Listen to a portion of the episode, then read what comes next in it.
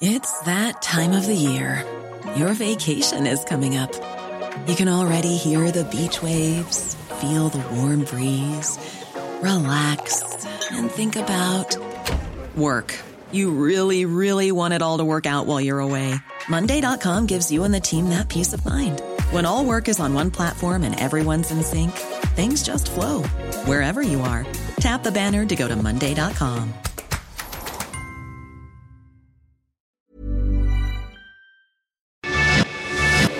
Te lo cuento.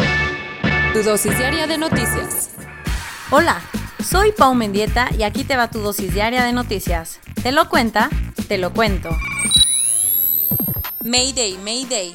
Interjet lleva cinco días seguidos cancelando vuelos, así que al gobierno no le quedó de otra más que emitir una alerta para los usuarios. El futuro de Interjet depende de un hilo, y desde el sábado ninguno de sus vuelos ha despegado porque no ha podido pagar el combustible para sus aviones. Como esta no es la primera vez que la compañía cancela vuelos, la Procuraduría Federal del Consumidor alertó a los usuarios para que eviten comprar boletos con Interjet, ya que no puede mantener una mínima capacidad operativa.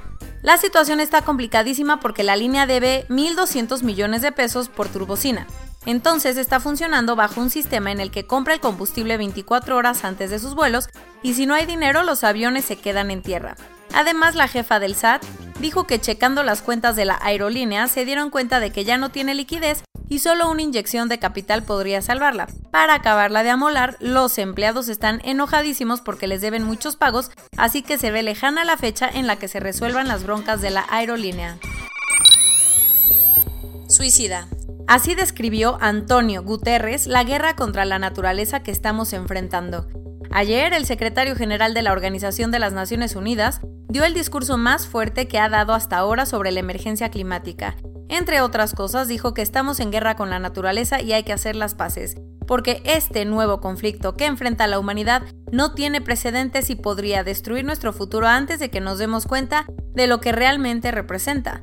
Además, Guterres alertó que las emisiones de gases de efecto invernadero están 62% más arriba que cuando empezaron las negociaciones climáticas en 1990, y ante la situación invitó a los líderes del mundo a que den un paso más hacia la neutralidad de carbono en 2021 y le sigan apostando a las energías renovables.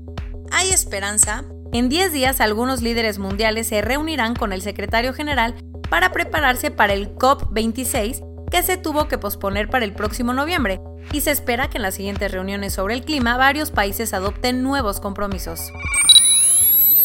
AMLO anunció cambios en su equipo más cercano porque Alfonso Romo dejará la jefatura de la oficina de presidencia.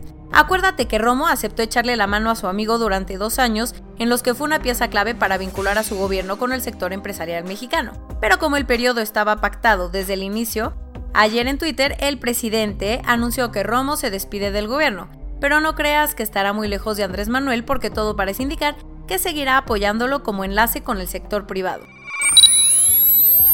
El Reino Unido se convirtió en el primer país occidental en autorizar el uso de una vacuna contra el coronavirus.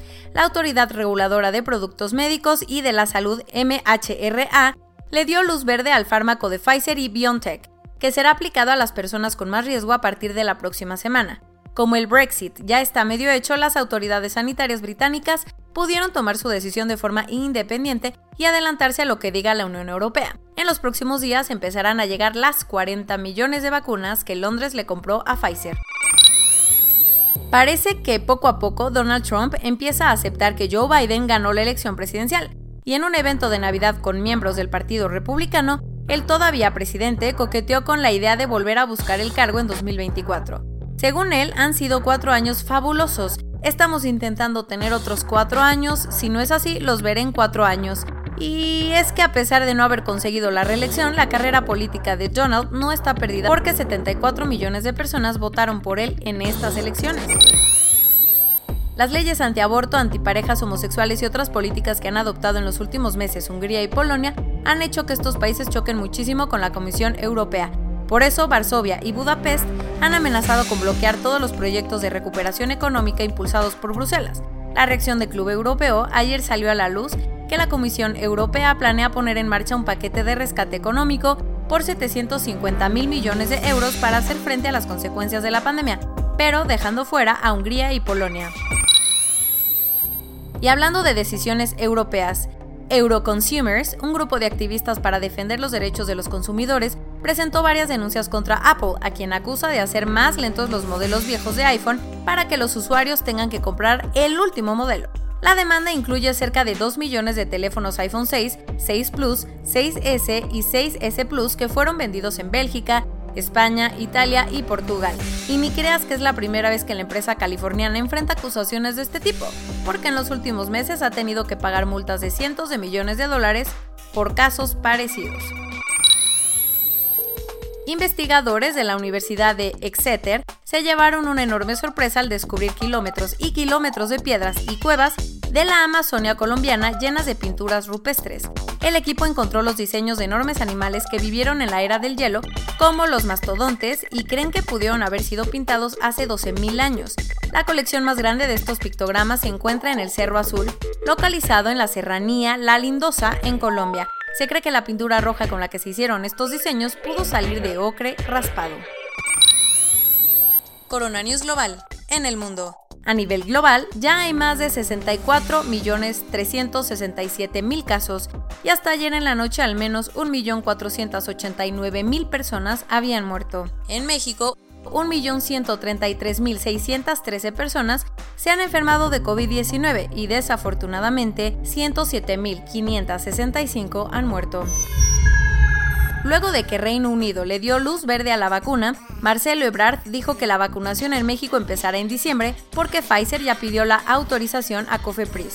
Y para que las palabras no se las lleve el viento, el gobierno firmó un contrato con Pfizer para comprar 34.4 millones de dosis de su vacuna, lo que podría darle inmunidad a más de 17 millones de mexicanos. En julio, Claudia Sheinbaum dijo que si las hospitalizaciones superaban las 5.127 camas, la Ciudad de México regresaría a semáforo rojo. La novedad, ahorita hay 5.174 camas ocupadas y seguimos en naranja. A pesar de que la OMS le jaló las orejas hace unos días al gobierno mexicano por este tema, ayer López Obrador insistió que no es indispensable usar cubrebocas. Según la Red por los Derechos de la Infancia en México, cerca de 30.000 menores de edad han tenido que empezar a trabajar debido a la pandemia. Ahora que empezarán a estar disponibles las vacunas de varios laboratorios, Interpol alertó que redes del crimen organizado están tratando de vender inyecciones falsas. Para echarle la mano a todos los auditorios musicales que han cerrado por la pandemia, Spotify anunció que le dará 500 mil dólares a los venues de Estados Unidos. Como los resorts de invierno de Suiza son de los pocos que están abiertos en Europa, Francia empezará a hacer controles aleatorios en su frontera suiza para evitar la propagación del virus entre amantes del esquí. Y esto es todo por hoy. Nos vemos mañana con tu nueva dosis de noticias. Pau Mendieta se despide.